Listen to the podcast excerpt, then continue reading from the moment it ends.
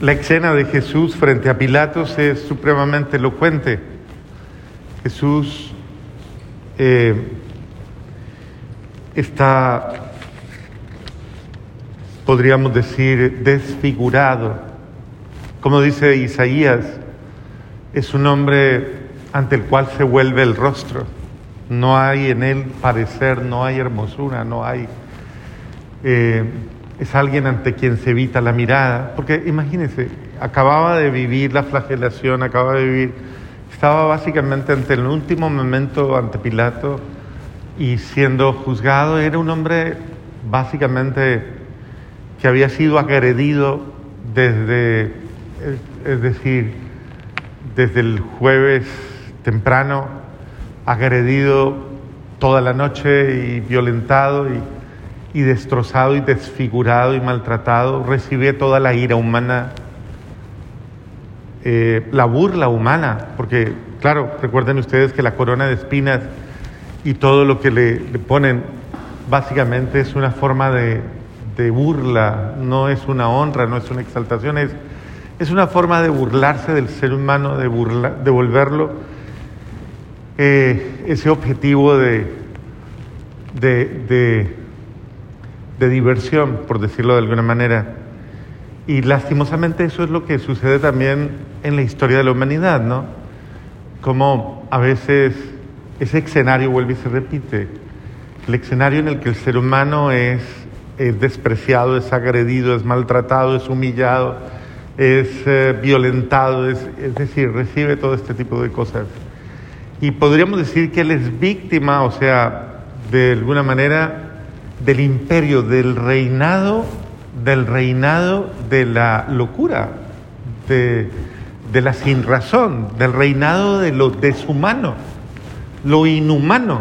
O sea, ¿quién puede pensar en divertirse haciéndole daño a alguien? Tiene que estar enfermo, tiene que estar absolutamente enfermo. Eso lo hace solamente los que son, los únicos que gozan de esa manera son los sádicos, ¿Y quién más? Y los masoquistas. Por eso dicen que es el matrimonio perfecto, ¿no? Un sádico y un masoquista. el sádico goza pegándole al otro. Y el otro goza con que le peguen. Entonces hay familias donde la esposa le dice al marido, hijo, usted no me ha vuelto a pegar, ¿no me quiere?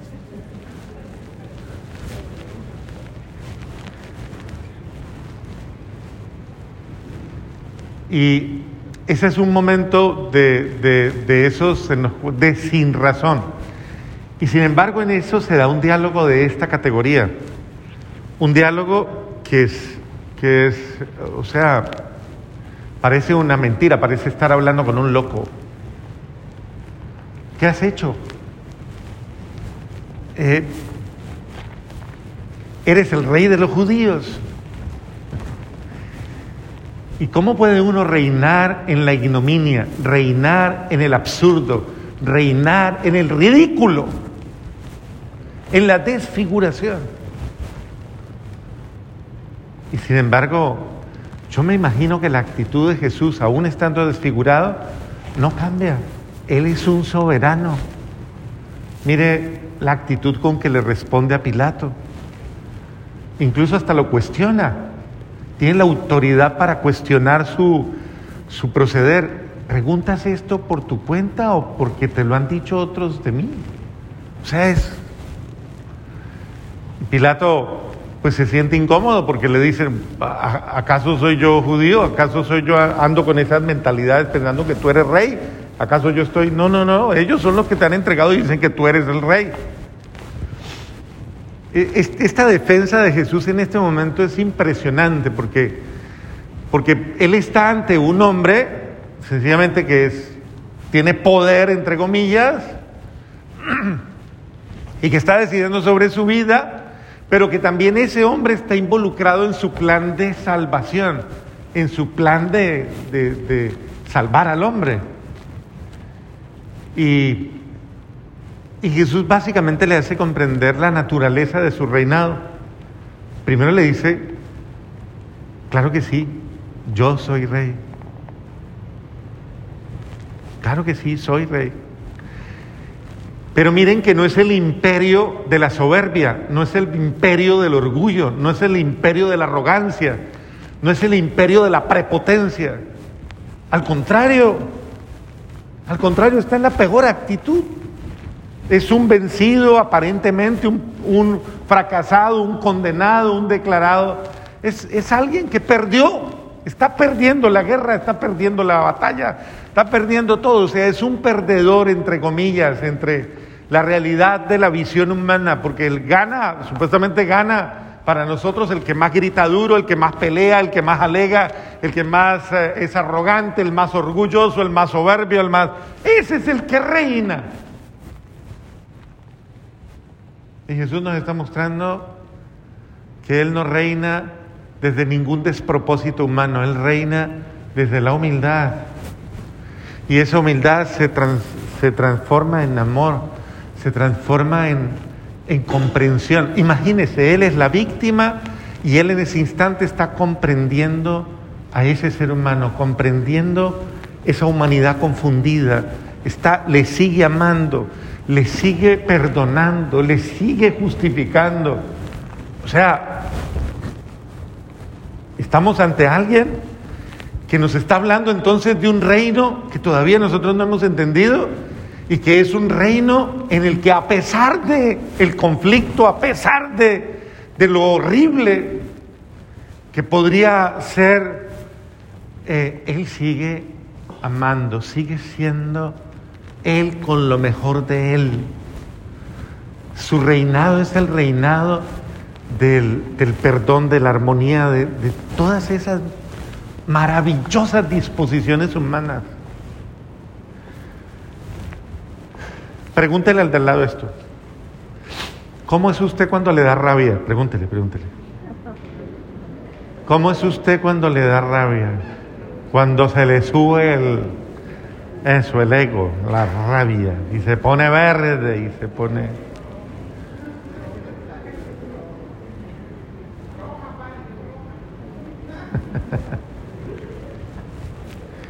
y mire, uno se da cuenta que cuando uno, cuando en uno no habita y no reina, no ha habido una armonía interior. Cuando yo no he trabajado mi armonía interior, cuando yo no he permitido que esta experiencia de el reinado del amor viva en mi vida, el reinado del amor impera en mi vida, el reinado del perdón, el reinado de la comprensión, de la misericordia. O sea, cuando yo llevo una vida gobernada por, los, por las pasiones negativas, por mi, toda mi, mi tal vez mi, fuerza instintiva y emocional, y soy una persona gobernado por mis pasiones, pues esa persona en los momentos claves de su vida termina arrasando con todo, termina atropellando, termina maltratando, termina hiriendo, y eso es un caos. Y ese ser humano es un peligro. Pero un ser humano que sabe amar, Voy a decir algo que no gusta mucho. Sabe perder. Sabe perder la pelea. Sabe bajar la cabeza. Sabe matar y vencer el orgullo, la soberbia, prepotencia y todo lo demás. Y sabe nacer al amor. Sabe amar. Sabe ser superior a sí mismo y vencerse. Por eso Jesús lo dice, el que quiera seguirme, niéguese a sí mismo, vénzase a sí mismo, asuma la realidad, tome su cruz, asuma su realidad y síganme. Pero no se lamente, asúmalo. Y en este sentido aprenda que el, el ser humano ha sido forjado, el ser cristiano más aún, ha sido forjado en Cristo para asumir los momentos difíciles de la vida. Somos cristianos para aprender a vivir heroicamente, no cobardemente. El cobarde se esconde detrás de sus fuerzas inútiles. El héroe del amor o el héroe de la de, de, el héroe de la vida, de la vida espiritual, se refugia en la humildad, en el silencio, en la confianza y en todas esas disposiciones y virtudes que hacen grandes a los seres humanos.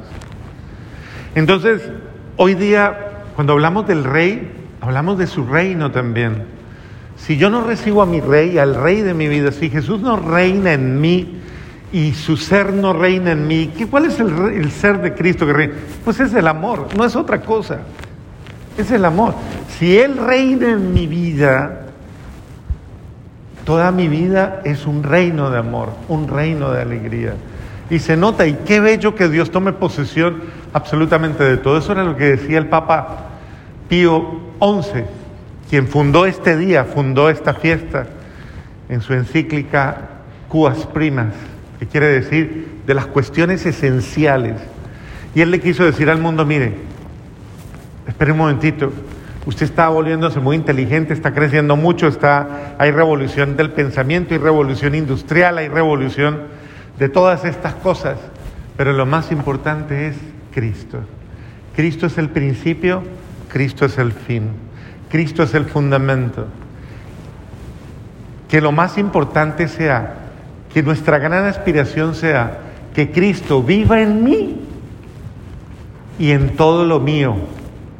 Porque si Cristo vive en mí y en todo lo mío, eso quiere decir que el amor vive en mí, la sabiduría vive en mí y todas las grandes virtudes existentes viven en mí y en todo lo mío. Y en ese sentido hay una gran armonía entre lo que yo creo, lo que yo vivo y lo que yo hago. Y a eso estamos llamados precisamente, a devolverle a este mundo esa paz, esa soberanía y esa dignidad que ha ido perdiendo. Hoy día se sospecha del ser humano. Se sospecha de un ser humano que aborta a sus hijos, los, eh, los mata eh, en un suicidio compasivo, como es la eutanasia, y miles de formas de explotación humana y miles de formas de atropello humano por los cuales uno duda, duda lamentablemente de que en el corazón del ser humano habite el bien o habite la bondad o habite Dios. ¿Qué hay en tu corazón que te hace hacer cosas malas? ¿Qué reina en tu corazón que te lleva a crear caos en todo momento? A vivir peleando con todo el mundo, a tener rencores con todo el mundo, a tener odios con todo el mundo, a tener... ¿Qué hay en tu corazón que te hace vivir en desarmonía? Tú eres rey, pero ¿de qué? De la miseria, rey del, rencor, rey de la, de la soberbia. ¿De qué eres rey? ¿En qué reinas tú? Y si ese es tu reino, ¿cómo son tus súbditos? Infelices, subyugados, atropellados, maltratados, heridos. ¿Cómo reinas tú? ¿Y cómo se portan los que, los que viven contigo? ¿Cómo se portan? ¿Cómo tienen? ¿Te tienen miedo? ¿Te tienen eh, prejuicios? ¿No se sienten bien contigo? ¿Están heridos contigo? Qué bueno que nosotros depuremos y un día como hoy reordenemos nuestra vida y dejemos ese caos y comencemos a ordenarnos en Cristo, a orientarnos en Cristo y a decir, Señor, yo quiero que tú reines hoy en mi vida y en todas mis acciones, pensamientos, sentimientos y me ayudes a superar mi caos personal. Amén.